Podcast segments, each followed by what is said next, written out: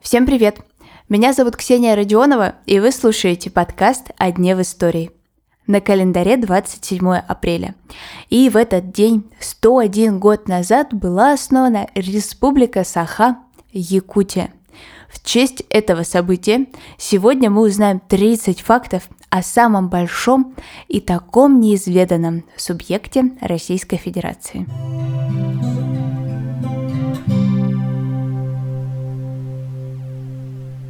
Как я уже сказала, Якутия – это самый большой субъект России. Ее площадь более трех миллионов квадратных километров.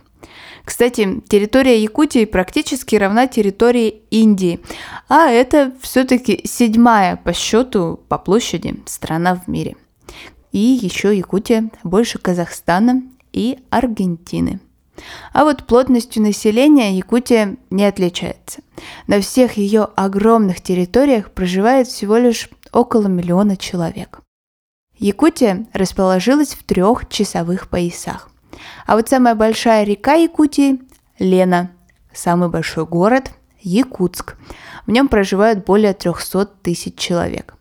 И, кстати, это еще и самый большой город, который расположился в зоне вечной мерзлоты – а вот в остальных городах Якутии население меньше 60 тысяч. Именно здесь зарегистрированы температурные минимумы. Например, в Якутске в 1891 году термометр опустился до 64,5 градусов. А вот максимальная температура в Якутске была зарегистрирована недавно, в 2011. В июле температура достигла 38,5 градусов. Официальные языки – русский и якутский, но место языкам коренных народов здесь, конечно же, тоже есть. В Якутии расположился памятник мамонтенку Диме. А еще объект всемирного наследия ЮНЕСКО – Национальный парк Ленские столбы. Это комплекс вертикально вытянутых скал вдоль реки Лена.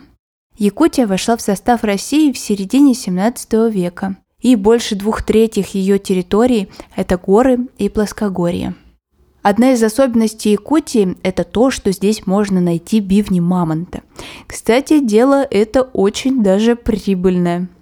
А еще здесь находится единственный в мире зоопарк, который работает в условиях экстремального холода – а вот одно из национальных якутских блюд – строганину – это тонко нарезанная замороженная рыба или мясо – уважают и за пределами Якутии.